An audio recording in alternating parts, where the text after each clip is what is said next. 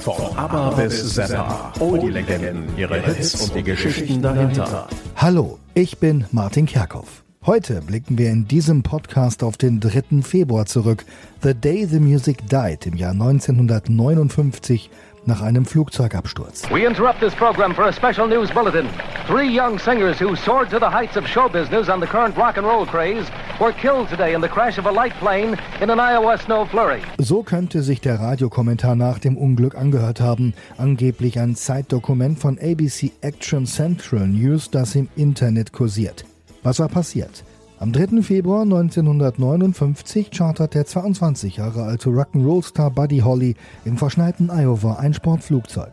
Der Pilot, erst 21, macht einen Fehler. Die Beechcraft stürzt ab. Alle vier Insassen sterben. Neben Holly seine Kollegen Richie Valens und The Big Bopper. Sie waren zusammen mit Dian and the Bellmans auf der Winter Dance Party Tour, eigentlich im Bus. Aber dazu später mehr. Zwölf Jahre nach dem Unglück erzählte Don McLean in seinem Song American Pie die Geschichte.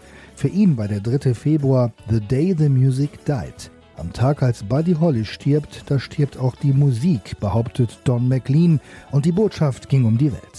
The day the music died, and they were singing Bye, bye, Miss American Pie.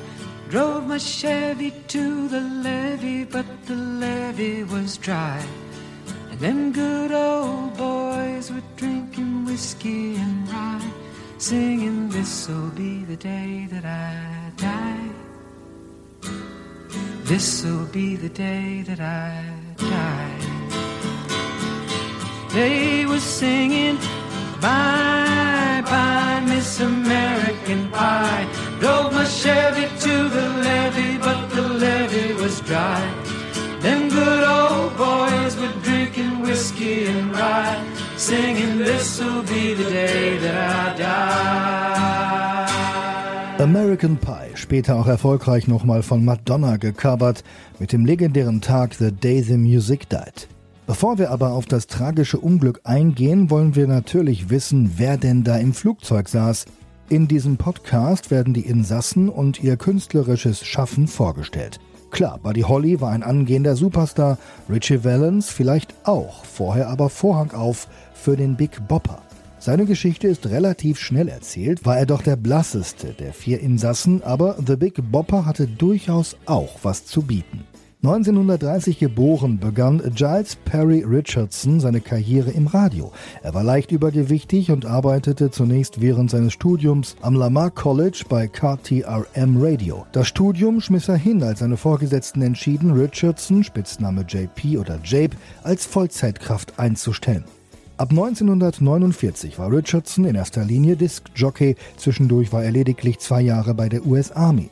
Während dieser Zeit moderierte er verschiedene Sendungen, bis er schließlich die Person des Big Bopper erfand. Inspiriert wurde er angeblich durch die Vorliebe von College-Studenten für den Tanz The Bob.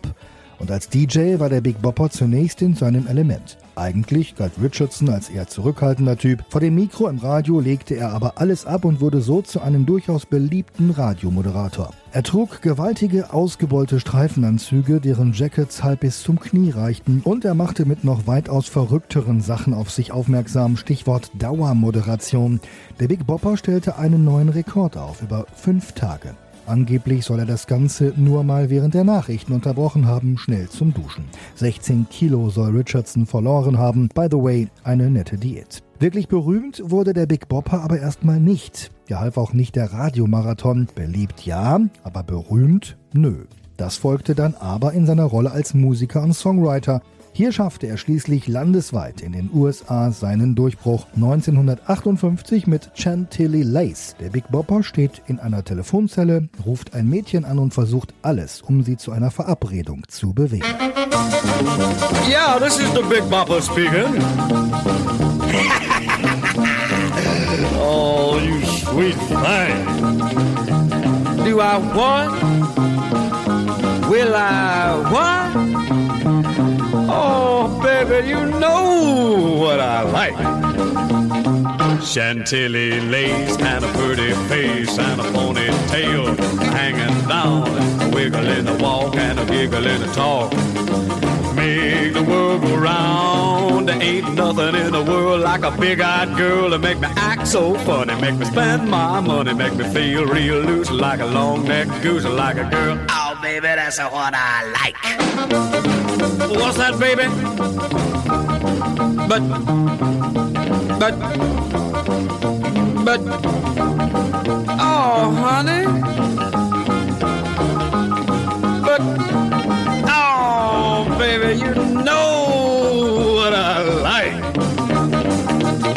Platz 6 in den USA und mit Platz 12 in Großbritannien von null zu einem internationalen Hit mit einem witzigen Big Bopper. Heute gilt die Hitsingle als ein Rockabilly-Klassiker und noch was Bedeutsames. Der Big Bopper produzierte doch tatsächlich, wohlgemerkt, zu der Zeit einen Film zum Song und der wird in der Szene von einigen Experten tatsächlich als das erste Musikvideo überhaupt gehandelt. Das war's aber auch fast schon. Der Big Bopper hatte zwar weitere Erfolge, die erlebte er aber selbst nicht mehr mit. Da war er schon mit dem Flugzeug abgestürzt, als etwa sein Freund Johnny Preston im September 59 mit Running Bear auf Platz 1 der Charts stürmte. Oder als George Jones mit White Lightning im gleichen Jahr die Nummer 1 in den Country Charts erreichte. Geschrieben hatte die Nummern der Big Bopper. Bei Running Bear war er übrigens auch als Hintergrundsänger zu hören, aber wie gesagt, den Erfolg erlebte Richardson selber nicht mehr mit. Logischerweise auch 1972, als es nochmal eine Chantilly Lace Coverversion von Jerry Lee Lewis gab, die es in die US-Charts schaffte. Dass die Songs des Big Bopper noch von einigen weiteren Musikgrößen wie Eddie Cochran nachgespielt wurden, rechtfertigt einmal mehr dessen Aufnahme in die Rockabilly Hall of Fame. Im Winter 59 schloss sich der Big Bopper dann der Winter Dance Party Tour an und kam nicht wieder. Besonders tragisch, seine Frau war gerade schwanger und soll eigentlich gegen die Reise gewesen sein. So viel zum Big Bopper. Mit ihm tödlich verunglückt Richie Valens, blutjung mit gerade mal 17 und wer weiß, Richie hätte wohl auch noch viel mehr erreichen können. Jedenfalls hatte er mit noch nicht mal 20 erstens einen richtigen Millionenhit eingefahren und zweitens rückblickend sogar einen Welthit für die Ewigkeit. Aber das konnte Richie Valens zu der damaligen Zeit noch nicht wissen. Wer weiß, was noch nachgefolgt wäre. Valens stammte aus armen Verhältnissen und arbeitete als Erntehelfer wie seine Mutter. Sein Halbbruder Robert saß lange Zeit im Gefängnis. Seine Liebe zur Musik entwickelte Valens schon in jungen Jahren und als er im Alter von 13 Jahren die Pacoima Junior High School in LA betrat, war er selten ohne Gitarre unterwegs. Im Alter von 16 Jahren, nachdem er mit seinen Freunden Musik gespielt und für seine jüngeren Geschwister und Kinder aus der Nachbarschaft gesungen hatte, schloss sich Richie einer Band namens The Silhouettes an, die auf lokalen Partys spielte. Im Sommer 58 traf Richie dann den Musikproduzenten Bob Keane und nahm seine erste Demo in Bobs Keller auf. Es folgte eine erste Hitsingle mit Come On Let's Go, Platz 42 in den USA. Valens Durchbruch und sein größter Hit gingen dann auf seine erste Liebe zurück. Es war eine romantische Schülerliebe. In den Unterrichtspausen trafen sie sich und hielten Händchen, die 15-jährige Donna Fox und der 17-jährige Richie Valens. 1957 war es, als sich Richie und Donna auf einer Party trafen, auf der Richie spielte.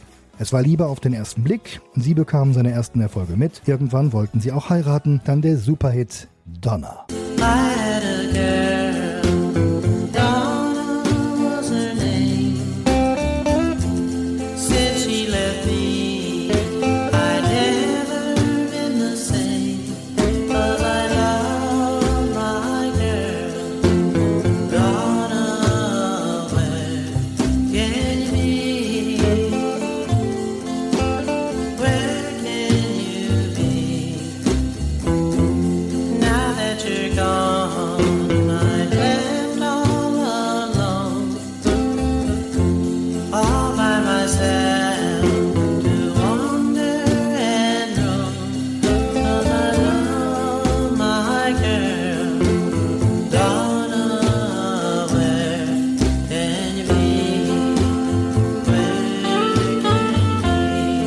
Donna. Richie hatte Donna erzählt, dass er ein Lied für sie schreibe und sie hörte es dann zum ersten Mal in ihrem Autoradio zusammen mit ihren Freundinnen und sie konnte es natürlich nicht glauben. Donna landete in den USA auf Platz 2 und war auch in Großbritannien und auch bei uns in Deutschland in den Charts. Ein internationaler Hit. Donna sagte später über ihre verstorbene Liebe. Richie war meine erste wahre Liebe und meine erste Erfahrung, jemanden zu verlieren, den ich liebte. Richie war ein wirklich guter Kerl. nett und höflich. Er zog sich gerne gut an und sah immer gut aus. Ich erinnere mich noch an sein Aftershave Old Spice. Richie sprach oft über seine Familie. Er wollte seiner Mutter ein Haus kaufen. Richies Mutter und ich kamen uns nahe. Sie gab mir das Gefühl, eine Familie zu sein und sie brachte mir bei, wie man Richies Lieblingsspeisen kocht. Richies Familie hat mich um meine Familie beeinflusst, indem sie mir gezeigt hat, dass mit der Liebe und der Unterstützung der Familie nichts zu schwierig ist. Sie sind ein Segen für mich und meine Familie. Donna. Ein Stück Musikgeschichte, aber noch mehr überraschenderweise die B-Seite der Single La Bamba. Ein altes mexikanisches Volkslied. Die ältesten Plattenaufnahmen stammen aus den Jahren 1908 und 28. 1956 entstand La Bamba erstmals in einem US-Tonstudio für ein Album von Harry Belafonte. Aber Richie Valens war der Erste, der aus der Nummer einen Rocksong machte. Und das sind die Geschichten, bei denen man nur lächelnd den Kopf schütteln kann. Also, die A-Seite der Single war Donna, die B-Seite La Bamba, genau das Lied, das jeder kennt. Auch B-Seiten konnten ja in die Charts kommen. Gezählt wurde halt, wie oft solche Nummern im Radio und vorher auch in den Jukeboxen im Land gespielt wurden.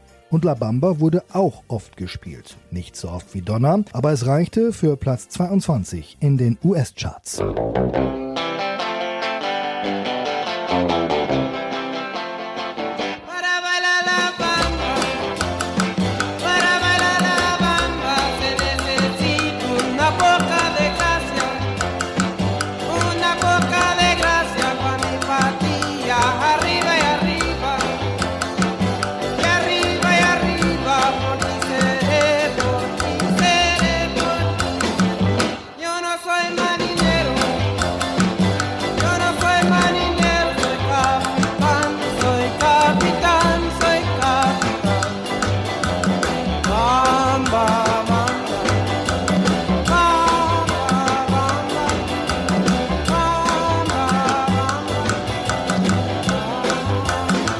La Bamba. Geradezu verrückt, was nach Valens Tod aus der Nummer wurde. Ein Hit für die Ewigkeit. 1987 Platz 1 in den USA und Großbritannien mit der Gruppe Los Lobos. Top 10 Hit in vielen anderen Ländern. Und das Original von Richie Valens schaffte es im selben Jahr nochmal in Großbritannien in die Charts. Warum der riesige Erfolg? 1987 wurde das Leben von Richie Valens im Film La Bamba verfilmt. Die Hauptrolle übernahm Lou Diamond Phillips, Valens Mutter spielte eine Nebenrolle. Und die Los Lobos lieferten eine neue Version der Hymne. 2010 war La Bamba im US-Magazin Rolling Stone der einzige nicht englischsprachige Song in der Liste der 500 besten Songs aller Zeiten. Über 150 Fassungen existieren weltweit, unter anderem auch von den Rolling Stones. Und Richie Valens war rückblickend betrachtet der erste Latino-Rockstar und nicht nur ein talentierter Sänger, sondern auch ein begabter Songschreiber. Er bekam nach seinem Tod viele Auszeichnungen und Ehrungen, darunter die Aufnahme in die Rock'n'Roll Hall of Fame und er bekam einen Stern auf dem Hollywood Walk of Fame. Und dann war da noch Buddy Holly. Und der hätte echt ein ganz, ganz großer werden können, wenn man das Potenzial berücksichtigt, was er hatte und was er schon abgeliefert hatte. Er hieß eigentlich Charles Holley und stammte aus Lubbock, Texas. Schon mit 15 gründete er laut Musikmagazin Rolling Stone mit seinem Freund Bob Montgomery das Duo Buddy and Bob. Sie schlugen sich als Country-Musiker durch. 1955 konnten die beiden dann als Vorgruppe von Elvis Presley auftreten, was natürlich großen Einfluss auf Hollys musikalische Entwicklung haben sollte. Aber Holly hatte schlechte Zähne angeblich sogar Mundgeruch, trug eine Brille mit Drahtgestell und war optisch eigentlich ein hoffnungsloser Fall. Das schreibt zumindest Kultautor Nick Cohn. Er gibt Manager Lloyd Greenfield einen nicht unerheblichen Anteil am späteren Erfolg. Er soll nämlich aus Holly einen anderen Menschen gemacht haben.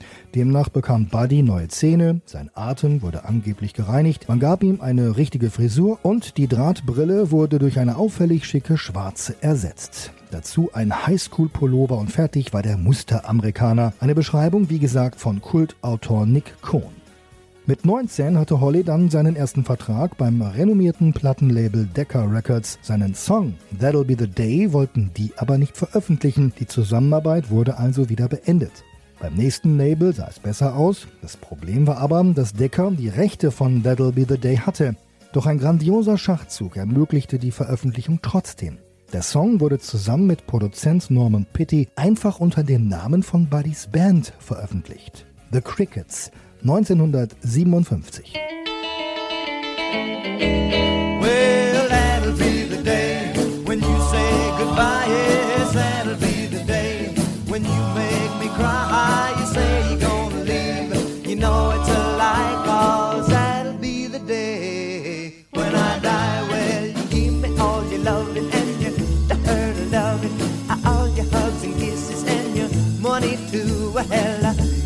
you love me, baby. Still, you tell me maybe that someday, well, I'll be through. Well, that'll be the day when you say goodbye. Yes, that'll be the day when you make me cry. You say you're gonna leave. You know it's a lie, cause that'll be the day when I die. Buddy Holly und die Crickets, Chartspitze in den USA und Großbritannien. Das war die Geburtsstunde der Band. Ab da tauchten Hollys Songs mal unter seinem Namen, mal aber auch wieder als bloße The Crickets Platten in den Läden auf. Der Inhalt war der gleiche, sie alle waren von Buddy Holly mit seinen Crickets eingespielt. Noch zu Buddys Lebzeiten folgten zehn Top-Chart-Hits, vor allem in den USA und Großbritannien. Maybe Baby, Old Boy oder Rave On. Buddy Holly und die Crickets waren angekommen im erlesenen Kreis der etablierten Rock'n'Roll Stars. Schon 1958 veröffentlichte Buddy Holly seinen zweiten großen Hit Peggy Sue, für den er noch heute bekannt ist. An diesen Erfolg schlossen sich zahlreiche Tourneen und Fernsehauftritte an.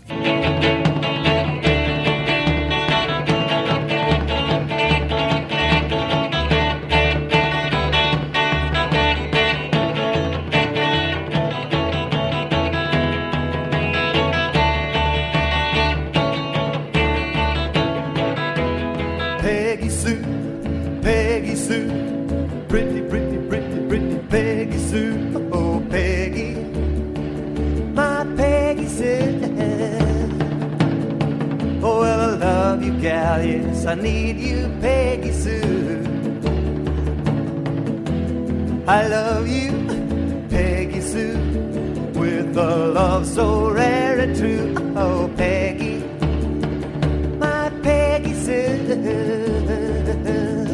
Oh, well, I love you, gal, and I want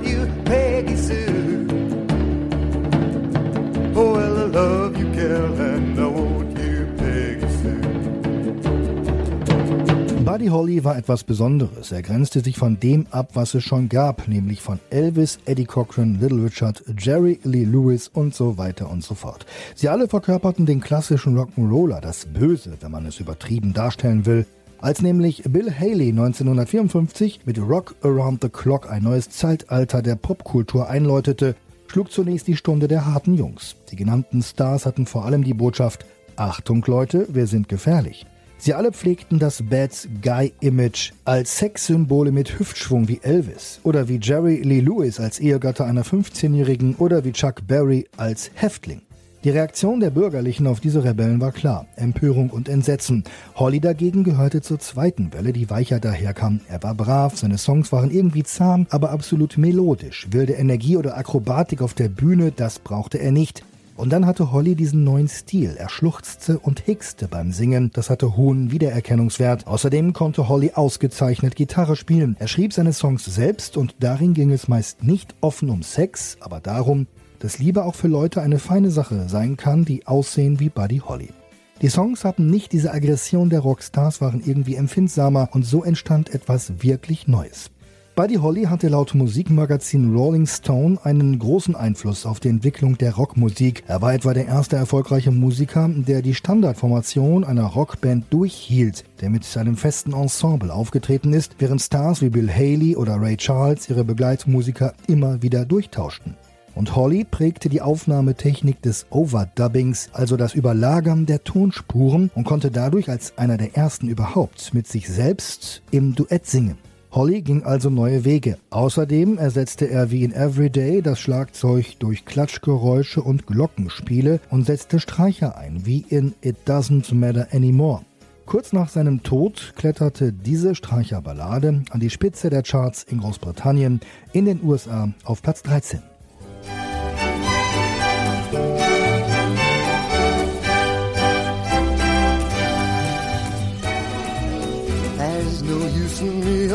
Crying. I've done everything and now I'm sick of trying. I've thrown away my nights and wasted all my days over you.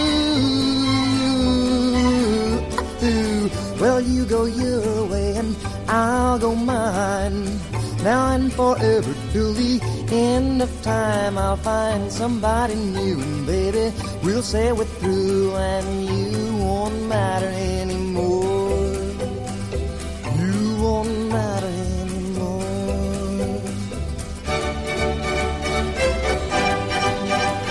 Was danach folgte, war der Wahnsinn. Holly war längst gestorben, da gab es noch jahrelang insgesamt um die 20 Chartplatzierungen, vor allem in Großbritannien, wo Holly unfassbar beliebt war. Und zwar bis 1968. Also knapp zehn Jahre nach Buddy Hollys Tod konnte er noch Hits mit aufgenommenem Demomaterial landen, bemerkenswert. Die Fans waren Buddy Holly treu und auch die Musikszene, Kollegen setzten ihm gleich mehrere Denkmäler.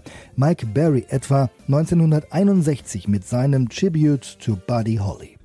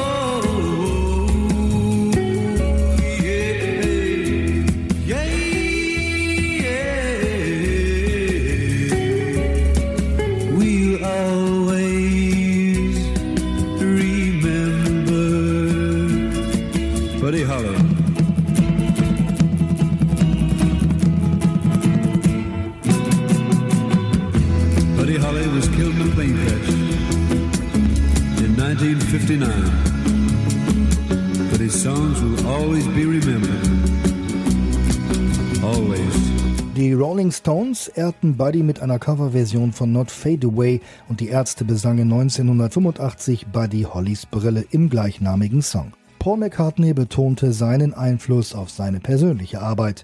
1986 wurde Buddy Holly Mitglied in der Rock'n'Roll Hall of Fame. 2011 bekam er seinen eigenen Stern auf dem Hollywood Walk of Fame. Ein Broadway-Musical bekam seinen Namen und auch im Hamburger Hafen war dieses Musical ein großer Erfolg. Dann ging Buddy Holly auf Tour, ohne seine Crickets. Am 2. Februar 1959 spielte er seine letzte Show und kam wenige Stunden später bei einem Flugzeugabsturz ums Leben, zusammen mit dem Big Bopper und Richie Valens. Die Geschichte dieses Tages, The Day the Music Died, erzähle ich jetzt. Anfang 1959 war die auf drei Wochen ausgelegte Konzerttour The Winter Dance Party unterwegs. Sie führte durch mehrere Städte im mittleren Westen der USA. Unter anderem mit unseren drei Rock'n'Rollern bis nach Clear Lake, Iowa. Die Bedingungen waren alles andere als berauschend. Die Reise wurde in einem stinknormalen Schulbus angetreten und der soll öfter mal ausgefallen sein. Und das Schlimmste, es gab keine Heizung, beziehungsweise sie war schnell kaputt. Da gibt's unterschiedliche Überlieferungen. Auch darüber, wie viele Busse eingesetzt wurden. Einige Quellen berichten, die Tour habe gleich mehrere Busse verschlissen. Fest steht, es war kalt. So kalt, dass Hollys Schlagzeuger Carl Bunch regelrechte Erfrierungen bzw. Frostbeulen hatte. Und zwar nach einem unfreiwilligen Halt, bei dem der Bus einfach stehen blieb und alles, wirklich alles ausging. Der Fahrer soll damals gesagt haben, sorry Leute, der Bus ist eingefroren. So das englischsprachige Internetportal Wired History. Demnach mussten die Insassen Decken und Zeitungspapier nehmen wegen der eisigen Kälte. Man wärmte sich auch noch mit Drinks auf. Buddy Holly hatte irgendwann keinen Bock mehr. Nach dem mittlerweile elften planmäßigen Stopp der Tour in Clear Lake, Iowa. Warum ist logisch, wegen der Kälte. Aber Wired History nennt noch einen anderen Grund. Angeblich wollte Holly endlich mal wieder seine Wäsche waschen, heißt es weiter. Nach dem Auftritt im Surf Ballroom in Clear Lake mietete er also ein kleines Flugzeug. Denn der nächste Halt wäre in Moorhead, Minnesota gewesen, bei den Wetterverhältnissen mit Schnee und Kälte eine Fahrt von fast zehn Stunden. Nein, das wollte Buddy Holly nicht. Nicht bei der Kälte und nicht in der alten Wäsche. So entstand die Idee. Der Flug hätte ihm außerdem nicht nur einen Vorsprung verschafft, seine Wäsche zu waschen, sondern auch die Zeit gegeben, sich endlich mal auszuruhen und in einem vernünftigen Bett zu schlafen. Gesagt, getan, das Flugzeug wurde gechartert und auch viele andere Tourmitglieder gaben angeblich ihre Wäsche zum Waschen mit. Aber wer flog mit? Das war ein Karussell, das Aufklärung verdient. Im Flugzeug war Platz für zwei zusätzliche Passagiere. Einen hatte Buddy Holly schon früh Dean von Dean and the Bellmans angeboten für 36 Dollar. Dean lehnte ab aus einem kuriosen Grund. 36 Dollar hatte auch die Miete für das Apartment seiner Eltern gekostet. Und das war Dauerthema bei ihm zu Hause während seiner Jugendzeit. Denn 36 Dollar waren damals viel Geld, heute etwa 300 Dollar. Diese Zahl 36 jedenfalls war wie ein Knopf, den Holly bei Dean gedrückt hatte. Dean konnte das Angebot einfach nicht annehmen. Hätte er es angenommen, hätte es seine unvergessenen Welthits wie The Wanderer oder Runner on Sue nie gegeben. So bekamen Mitglieder von Hollys Band, Tommy Alsop und Waylon Jennings, die freien Sitze. Alles geklärt? Fehlanzeige. Da ging das Wechselkarussell erst richtig los. Der frisch gebackene Latino-Rockstar Richie Valens wollte plötzlich auch mit, obwohl er Flugangst hatte. Also warf er eine Münze mit Elsop. Der verlor und musste tatsächlich mit dem blöden Bus weiterreisen. Und auch Jennings räumte seinen Platz, freiwillig, weil der Big Bopper fett erkältet war. Tragische Ereignisse kurz vor einem katastrophalen Flug. Aber es geht noch tragischer. Als Waylon Jennings seinen Platz geräumt hatte und das Wechselkarussell endlich beendet und geklärt war, soll noch kurz rumgealbert worden sein. Holly hat demnach Jennings mit dem Satz aufgezogen, ich hoffe, dass dein verdammter Bus wieder einfriert. Jennings soll im Scherz erwidert haben, und ich hoffe, dass dein altes Flugzeug abstürzt. Ein Satz, der den späteren Country-Star lange verfolgen sollte. Das letzte Konzert in Clear Lake war gegen 0 Uhr zu Ende, da ging es direkt zum Flugplatz mit einer Handvoll Fans, die die Stars zum Abschied begleiteten. Die Wetterverhältnisse waren nicht so gut und sollten in der Nacht noch schlimmer werden. Das wusste der 21-jährige Pilot Roger Peterson aber nicht. Er hub ab, obwohl ihm die Erfahrung fehlte, ohne Sicht zu fliegen. Gegen 1 Uhr morgens, kurz nach dem Start, krachte die Maschine in ein Maisfeld nördlich von Mason City. Buddy Holly, Richie Valens, The Big Bopper Richardson und der Pilot Peterson waren sofort tot. Es wird vermutet, dass der Pilot direkt in einen Schneesturm flog, die Orientierung verlor und deshalb versehentlich abwärts statt aufwärts flog. Der Überlieferung nach wurde das Flugzeug erst gegen 5 Uhr morgens als vermisst gemeldet und erst knapp 10 Stunden nach dem Absturz gefunden. Die Beechcraft wurde komplett zerstört. Die drei Musiker lagen aus dem Cockpit geschleudert im Umfeld der Maschine. Und das war auch auf den schockierenden Unfallbildern zu sehen, die am nächsten Tag in den Zeitungen abgedruckt wurden. Tragisch, unfassbar traurig das Ganze. Buddy Holly hatte erst 1958 geheiratet. Nach Angaben von Byte FM war seine Frau im ersten Monat schwanger. Kurz nach dem Unglück soll sie ihr Kind verloren haben. Der Big Bopper hinterließ neben seiner Frau eine vierjährige Tochter und einen noch ungeborenen Sohn, der zwei Monate nach Richardsons Tod zur Welt kam. Und Richie Valens hatte konkrete Heiratspläne mit seiner Donna. Also, alle wurden auch aus ihrem privaten Glück herausgerissen. Das tragische Ereignis befeuerte Verschwörungstheorien, heißt es beim Internetportal YouDiscover. Unter anderem soll Holly mit einer Waffe den Piloten gezwungen haben, das Steuer abzugeben. Der britische Musikproduzent Joe Meek soll behauptet haben, er habe gewusst, ja geahnt, dass Buddy Holly sterben würde und er soll versucht haben, Holly zu warnen, er habe ihn aber nicht erreicht. Viele Legenden, die sich um das Ereignis ranken, die wohl ins Märchenreich gehören dürften. Berichtet wird außerdem die Anekdote, dass Buddy Hollys Brille zunächst nicht am Unglücksort gefunden wurde, sondern erst nach der Schneeschmelze im Frühjahr. Was feststeht ist, dass sie gefunden und im Büro des Sheriffs vor Ort verstaut wurde, und zwar für etliche Jahre. Angeblich wurde sie vergessen, bis 1980. Heute ist sie im Buddy Holly Center in seiner Heimatstadt Lubbock, Texas, ausgestellt, wie andere Erinnerungen von ihm. Eine weitere Anekdote beschäftigt sich mit der Frage, ob alle drei Rocker sofort tot waren. Weil der Big Bopper ca. 15 Meter von der Absturzstelle entfernt in einem angrenzenden Feld gefunden wurde, wurde gemunkelt, er habe noch versucht, Hilfe zu holen. Wohl auch deshalb ließ Richardsons Sohn dessen Leiche 2007 exhumieren. Bei der Autopsie wurden überall schwerste Knochenbrüche festgestellt und die wohl letzte noch offene Frage damit geklärt. Auch der Big Bopper war beim Absturz sofort tot. The Day the Music Died. An diesem Tag ist auch die Musik gestorben, behauptet wie gesagt Don McLean in seinem Welthit American Pie. Für meinen Geschmack etwas zu dick aufgetragen, aber es war eins der Ereignisse der Musikgeschichte. Their small chartered plane crashed in a lonely farmyard about 15 miles northwest of Mason City. Cause of the crash was due to inclement weather conditions. Details upcoming from Action Central News. Von ABBA bis Zappa. Oldie-Legenden, ihre Hits und die Geschichten dahinter.